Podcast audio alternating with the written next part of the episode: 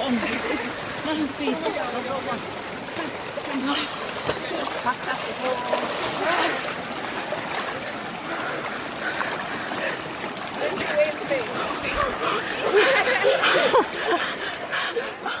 Ana, ¿tú has hecho esto? Sí, sí, sí, lo Ah, he hecho. Meterte en un lago helado A 4 grados, en Finlandia en el mes de noviembre. sí. ¿Y cómo es, cómo es la sensación? Eh, al principio crees que te vas a morir, Ajá. luego es como que tienes un millón de agujas pinchándote en las piernas, Ya. Vas en bañador, claro. en bañador. Y con un gorro. Y con un gorro porque si no se pierde mucho calor, Y la sensación, ¿cuánto tiempo aguantas? pues eh, aguantas hasta, te dicen que hasta 5 minutos y yo aguanté dos. Ajá. Dices que se te olvida respirar. Se te olvida respirar, Oye, ¿y encontraste ahí en el agua helada finlandesa la felicidad? por supuesto.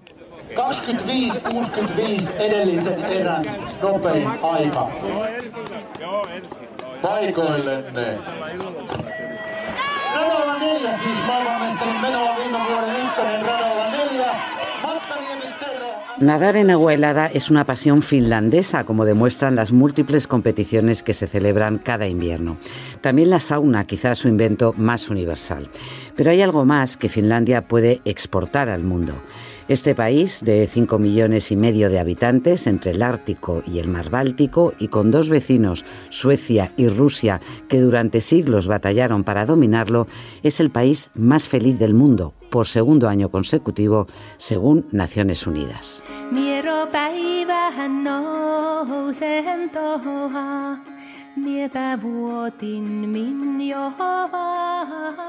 Hola, soy Montserrat Domínguez y esto es Extra, el podcast del País Semanal. En este número hemos viajado a Finlandia para encontrar el secreto de la felicidad. Ana Alfajeme, además de lanzarse al agua congelada en una, no sé si era una mañana o una noche de, de noviembre, porque hay muy pocas horas de luz, ¿no? En noviembre. Unas 6 horas de luz. Ujú, Así que hay que aprovecharlo. ¿Tenías interés en saber cuáles son las razones por las que Finlandia, por segundo año consecutivo, eh, está considerado por Naciones Unidas como el país más feliz del mundo? ¿Cuáles son los, los indicadores que utiliza Naciones Unidas para asegurarlo? Eh, es una combinación de percepciones que tienen los ciudadanos y de mm, dos parámetros que es el- el- la renta per cápita y la esperanza de vida eh, saludable, es decir, en, en condiciones de em, tener una salud aceptable. eh, y eso, y luego una serie de preguntas en las que eh, mm, hablan sobre corrupción, su, su- su percepción de corrupción, de libertad, de generosidad y su satisfacción con su vida. Ajá. O sea, que no es solamente variables económicas, que también eh, la renta per cápita eh, funciona, pero también la seguridad, la libertad y la protección que siente la gente en un, en un país. Exacto. Y ellos no son eh, muy expresivos en los sentimientos positivos, pero sí que son eh, mu- están siempre en la, en, en la cumbre, en la baja percepción de corrupción, en la libertad que tienen para tomar decisiones sobre su vida y en la capacidad que tienen de contar con personas en caso de necesidad. Oye, ¿quién es Johanna Tunanen? Es un diplomático de 37 años que está de baja paternal eh, cuidando de su hijo Edwin de siete meses. Y estaba muy contento de, de estar en esta situación y nos estuvo contando pues cómo el estado de bienestar eh, y todas las prestaciones sociales estaban protegiendo y acompañándole en, en- en tener un hijo. ¿Por qué es tan fácil ah, tener familia aquí, ah, tener niños aquí? Todo el, todos los ayudos, todo el, el- el- dinero, los servicios públicos no salen de, de algún caja mágica, sino es, es- son parte de, de- de modelo de- del estado que tenemos aquí en Finlandia y en los otros países nórdicos, este estado de bienestar. Eh, bueno, claro que significa que tenemos que pagar ah, una cantidad bastante alta de impuestos, pero comparando con otros países no es siempre tan alto. pero sí, pagamos los impuestos y lo importante es que, que de verdad los pagamos. Ah, ah, el sistema de administración pública funciona muy bien, no hay corrupción, entonces los ingresos son los que, lo que deberían ser. Bueno, escuchábamos a Tunanen y a su hijo, ¿no? Esa voz, ese bebé al que está al que está cuidando. Es verdad que hay algo de lo que están orgullosos, no solamente de que el dinero de sus impuestos se utiliza bien para dar servicios a la, a la sociedad, sino que la sociedad, la sociedad finlandesa trabaja de manera muy proactiva en la conciliación, con esos permisos eh, paternales que permiten a los hombres eh, bueno, cuidar de sus hijos, pero a las mujeres también no perder el ritmo laboral cuando tienen una baja maternal. ¿no? Claramente. Eh, y eso ha hecho que el papel de las mujeres en Finlandia haya sido determinante, ¿no? en el caso de los permisos tienen un permiso maternal de cuatro meses un permiso paternal de ocho semanas, nueve semanas, y luego mm, seis meses más para cada que los padres pueden cogerse en, uno u otro, ¿no? Y luego además mm, muchas más cosas eh, eh, durante la infancia del niño, o sea, de hecho tienen hasta aún... Y luego tienen un sistema de guarderías, ¿no? Y de educación eh, infantil muy potente, ¿no? Efectivamente, las guarderías se pagan dependiendo de los ingresos, pero son muy asequibles, entre 50 y 300 euros como máximo. Y luego la educación es gratuita hasta el doctorado. Ajá, hasta el doctorado. Hasta el doctorado. Ya. Y luego además con una atención muy especial a los chicos que tienen algún tipo de problema, que no se les deja atrás, como tú pudiste comprobar. ¿no? Efectivamente, en un colegio en el norte de Helsinki, que es referencia en, en, atención a estos niños con necesidades, había niños con grandes discapacidades en, en sillas de ruedas, en camas, que estaban allí en el colegio aprendiendo cosas dentro de su, eh, de su capacidad. Y con profesores, uno de los, un profesorado de los más motivados e involucrados de toda Europa, ¿no? Los profesores finlandeses. De todo el mundo. El sistema educativo finlandés está en la cabeza en resultados eh, en el informe PISA. Sigue siendo uno de los mejores sistemas del mundo y se diferencia de los otros países que tienen un, buenos buen resultados también. buenos resultados, como son los asiáticos, mm. en que eh, eh, el sistema finlandés es mucho más eh, corto en horario lectivo, tienen menos deberes y, luego mm, se divierte mucho más. Esa es la sensación que tuve yo cuando, viene, cuando estuve en el colegio. ¿no? O sea, se lo pasan muy bien. Aprenden por, proyectos, deciden en parte lo que quieren estudiar y realmente en lo que está ahora el sistema educativo finlandés es en tratar de eh, formar a los niños para que se, enfrenten a, los grandes mm, problemas que son mucho más complejos ahora, ¿no? los grandes problemas de, la vida. ¿no? Esta semana leíamos también en el Comidista un reportaje sobre la atención que prestan a la alimentación, ¿eh? Eh, poniendo eh, trabas para que los eh, chicos no, toman, no tomen eh, productos especialmente azucarados o bien grabando los, los refrescos que tienen mucho azúcar. Y luego es un país en el que, a pesar del, del tiempo y de, la, y de la oscuridad y de las largas horas que tienen que estar dentro de los bueno, protegidos del frío, hay mucha actividad física y musical. ¿no? De hecho, es el país que tiene más bandas eh, heavy del mundo. la alta cultura y la música eh, intervino muchísimo en, la construcción del Estado eh, finlandés cuando ganó su independencia en 1917. Y bueno, ahí está, digamos, la herencia de Sibelius, ¿no?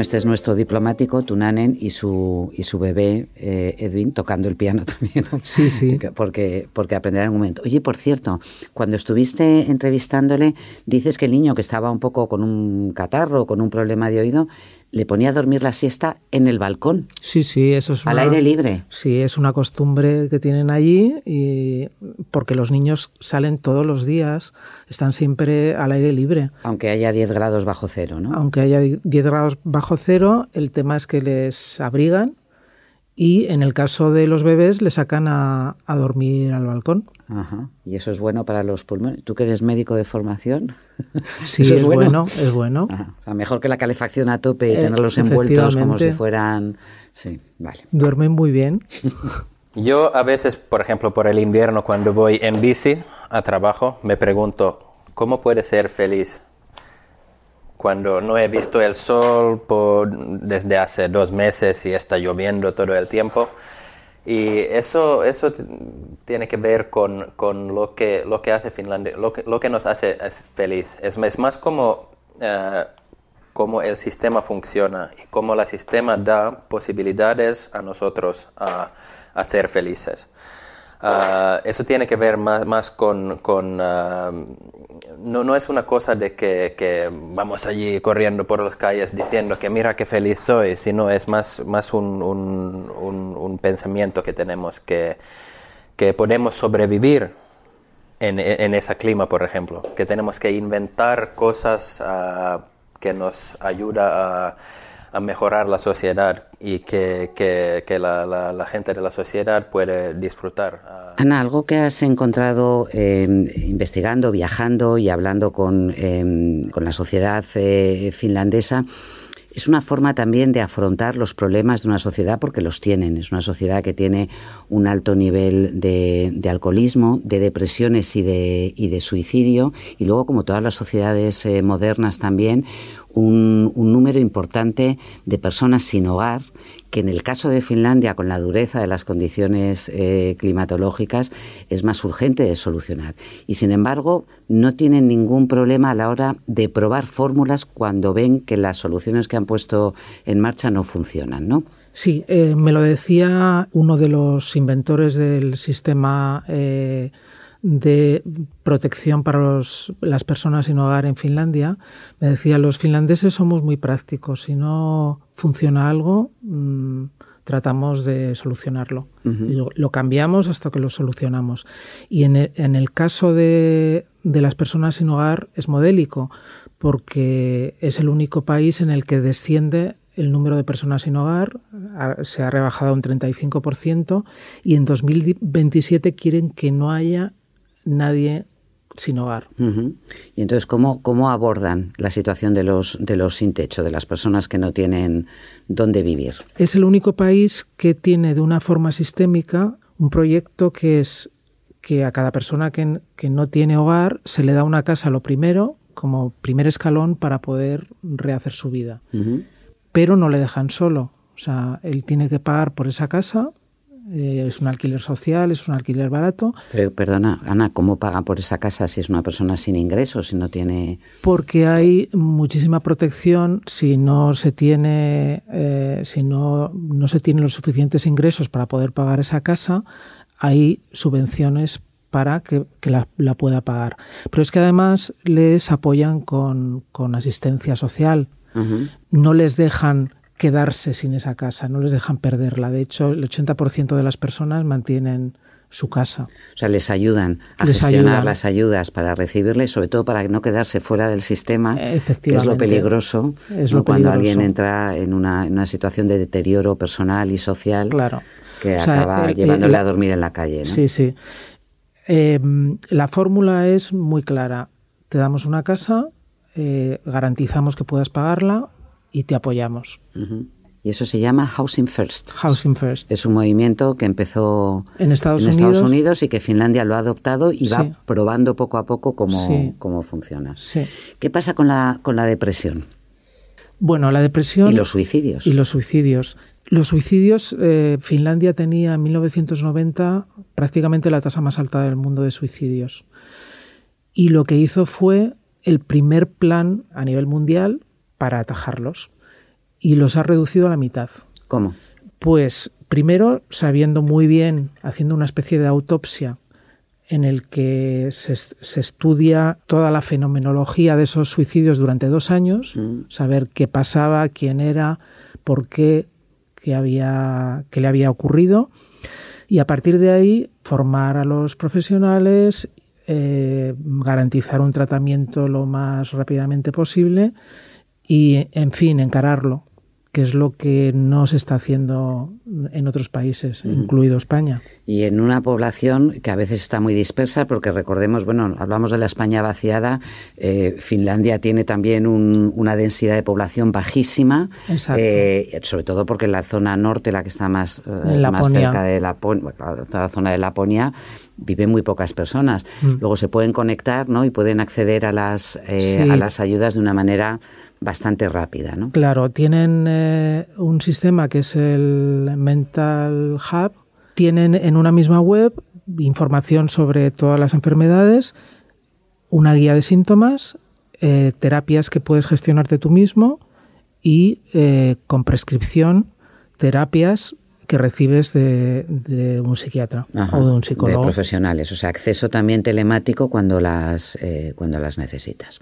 Comentas en el reportaje que el índice de suicidios también es, es importante en, en, general en toda Escandinavia, pero concretamente en, en Finlandia, pero en contra de lo que pensamos, no es por la falta de luz y por esa oscuridad y por esa cantidad de horas que tienen que pasar en casa. ¿Cuáles son las razones a las que aluden los expertos? Siempre es complejo eh, saber por qué se suicida la gente, pero ellos apuntan más a, en el caso de Finlandia, que tiene una tasa más alta que el resto de los países nórdicos, por un lado el alcoholismo, luego la traumática emigración a, la ciudad que, te deshace de tus, tus redes familiares mm.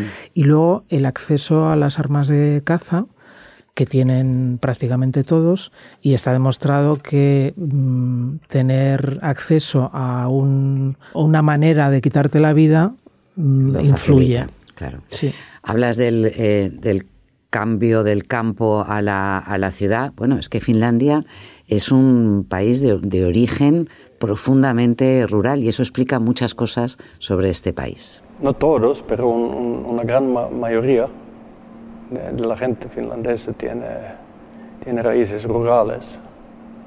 Yo también, aunque soy, soy de Helsinki, soy, soy un, un, hombre urbano, pero tiene, tiene raíces hace solo dos generaciones en el campo. Gente cultivando la tierra y, y gente muy pobre. Y esa esta tradición aquí en Finlandia es muy fuerte y creo que, que, que, nos ha hecho bastante eh, igualitarios en, nuestros, eh, en nuestras actitudes. ¿Quién es eh, quien nos está hablando y te está contando sobre estas raíces rurales finlandesas? Es Helvesto, uno de los escritores más prestigiosos de Finlandia en lengua sueca una persona muy, muy respetada. Y, que habla muy bien español. Habla muy bien español y lo aprendió a los 35 años porque quería leer a Sábato y a Borges y a Cortázar en su propia lengua. Y está fascinado por España, la verdad. Sí, me dijiste que era muy, me has dicho que es muy fan de Sabina también. Absolutamente. Oye, y esto te hablaba de esta profunda relación con la historia de un país pobre, en unas situaciones eh, difíciles por las guerras, por la ocupación sueca y luego eh, las guerras con, eh, con Rusia, que obliga a crear esos lazos ¿no? de, solidaridad y, y colectivos tan fuertes en Finlandia, ¿no? Sí, él eh, nos explicaba que eh, no, habían, no habían tenido una eh, aristocracia muy fuerte y, y, es, y, ella era más bien una aristocracia de lengua sueca, ¿no? que el resto del país pues era un país rural, también sometido a un montón de guerras en un periodo muy breve mm. y nos explicaba que él era hijo y nieto como todos, de guerreros, ¿no? Y eso mm, realmente eh, mm, marcaba mucho a, a, a, a, todas esas generaciones. ¿no? Uh -huh. Soldados que además tenían, bueno, defendieron su, eh, su país eh, en unas condiciones durísimas frente a lo que no estaban preparados, por ejemplo, ni los, eh, ni los alemanes ni los rusos. Y tuvieron la famosa guerra de invierno en 1939 contra los soviéticos, en el que eh, se enfrentaron a un ejército muy, muy equipado eh, y muy numeroso, y sin embargo consiguieron eh, vencerles en esa batalla, ¿no? Mm. Era a menos 40 grados. A menos 40 grados. En Laponia. En mi juventud, cuando yo uh, era niño, estábamos todos en Finlandia hijos o nietos de, de, de soldados, de guerreros. Ese trae consigo un, un, un cierto, un, una cierta dureza en la vida y en las actitudes de, de los hombres. Esto ha, ha, sido una parte oscura de nuestra sociedad. Pero al otro lado hay, hay solidaridad, hay un sentido de, de, que todos somos bastante iguales. Bueno, dureza sin duda, la política tampoco es fácil en, en Finlandia. ¿Te ocurrió una cosa, Ana, eh, cuando estuviste preparando este reportaje, cuando estuviste en Finlandia, pudiste entrevistar al primer ministro eh, Antti Rinne, que había conseguido hilvanar una coalición eh, socialdemócrata casi casi por los pelos en las últimas eh, elecciones y tres días después de que tú te fueras tuvo que dimitir. ¿Por qué? Sí, eh, dimitió porque fue acusado de mentir en sede parlamentaria sobre una huelga eh, mm. del servicio postal que, que, justo se iniciaba cuando yo comencé el viaje. Ajá. Entonces, uno de los partidos de la coalición, que son cinco, anunció que él iba a poner una moción de censura tuvo que dimitir. Uh -huh.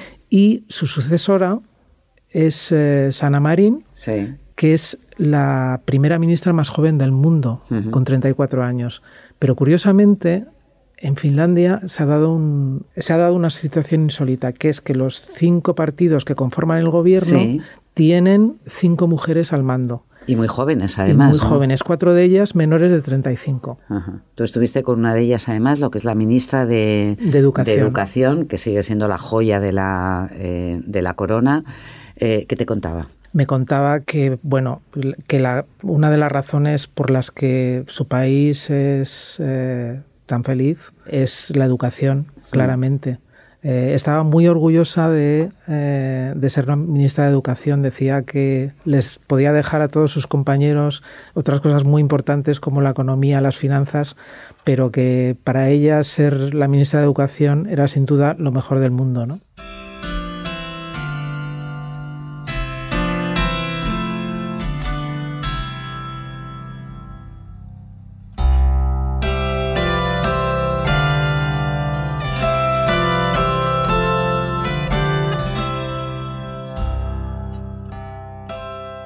Hay un personaje, Ana, que has entrevistado que es muy interesante, autora de un libro que ha tenido mucho éxito, que se llama Sisu, el secreto finlandés para un estilo de vida feliz, que se llama Katia Pansar. ¿Quién es ella?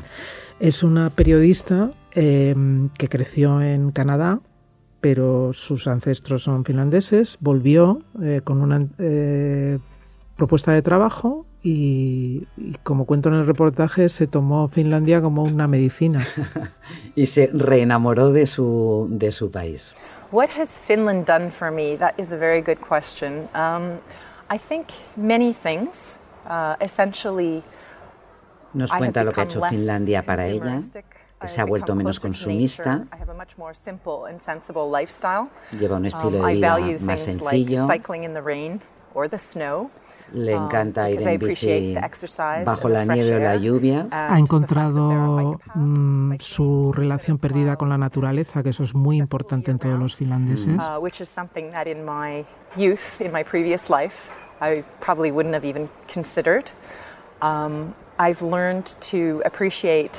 which is something that in my youth, in my previous life, I probably wouldn't have even considered. I've learned to appreciate, even when things are tough or difficult, to look for solutions or ways around Mira, eso es them. muy finlandés, Um, buscar I soluciones ¿eh? rather Eh, Sí. en vez de quejarse cuando las cosas se ponen hobby, difíciles. ice swimming, winter swimming, Oh, which when it's y tiene really el dark, mismo hobby que has uh, the descubierto wintertime, as tú, it is meterse en now, el agua helada. um, instead of moaning about it being cold and dark, I, along with um, hundreds, I think there's actually uh, O sea, en vez de thousands quejarse and de thousands que es of de noche y que hace frío, we go meterte for en a el agua. swim Claro. in the ocean or in a lake uh, when the water's like one or two degrees Celsius. Eh, con uno o dos grados el agua. um, you get Sí, this sí. amazing rush of endorphins. You leave your stress and all your worries behind. Claro, claro, Um, eso te libera of las endorfinas y dejas todo el estrés detrás. Tiredness, all those things are left in the water. Um, to me, winter swimming is a good example of learning this concept of sisu, which is this Finnish fortitude, which is Sisu. no matter what life El throws sisu, at you, el famoso whether El sisu. famoso sisu, ¿no? O sea, que volvemos a que nadar, hacer cosas que a, a priori, nadar digo en el agua helada, que a priori son desagradables o, o te pueden llevar al shock, al final supone que te enfrentas a un, a un problema y lo conviertes en algo positivo para, para tu vida. ¿no? Es, es un gran símbolo Mm. eh, para todo, ¿no? Ah. En, en- en el caso de Finlandia. Ese pues, mm, sumergirse en el agua helada y brillar. Ajá, y brillar. Siempre que haya luego una buena sauna, ¿no? Hombre, que claro. es otro símbolo donde, donde cuentas en el reportaje que es donde más hablan los finlandeses. No es un, eh, no es un pueblo, tampoco invita, ¿no? El, el- el entorno, pero en la sauna sí que hablan entre ellos sin preguntarse ni los apellidos. Ni su profesión, ni, ni nada. O sea, realmente lo, van allí. eh, contaba una de las personas eh, a las que entrevisté que tienen una especie de pacto, no hablan ni de política ni de trabajo.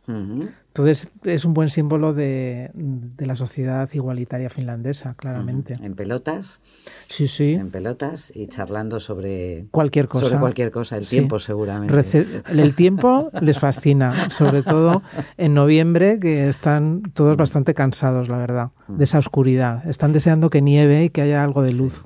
Oye, maravillosas las fotografías de Manuel Vázquez. Que te, Maravillosas. han, que te han acompañado, algunas en situaciones difíciles, porque meter una cámara en una sauna es comprar muchas papeletas para que se te estropeen los, eh, los objetivos. Sí, pero hay una, hay una foto maravillosa de, eh, en una sauna. Sí, Eh. y, y la portada del País Semanal de este, de este domingo, que son cuatro, bueno, son finlandeses, pero me decías que hay también un, Hay un- ah, italiano, eh, un salvadoreño, tomándose una cerveza bajo la nieve con la toalla y después o antes de tomarse una sauna, ¿no? Efectivamente. Es, es, es la imagen de la felicidad, claramente. Allí nevando, eh, sonrientes, relajados. Y bueno, es, es esa sensación de bienestar la que te queda después de, de bañarte en, a 4 grados y tomar una sauna. Te quedas con una relajación, Monse, que de verdad Recomendable, es ¿no? muy recomendable. Bueno, muy recomendable también todo tu reportaje, Analfa Geme, Finlandia, la fórmula de la felicidad. Muchas gracias. Gracias a ti.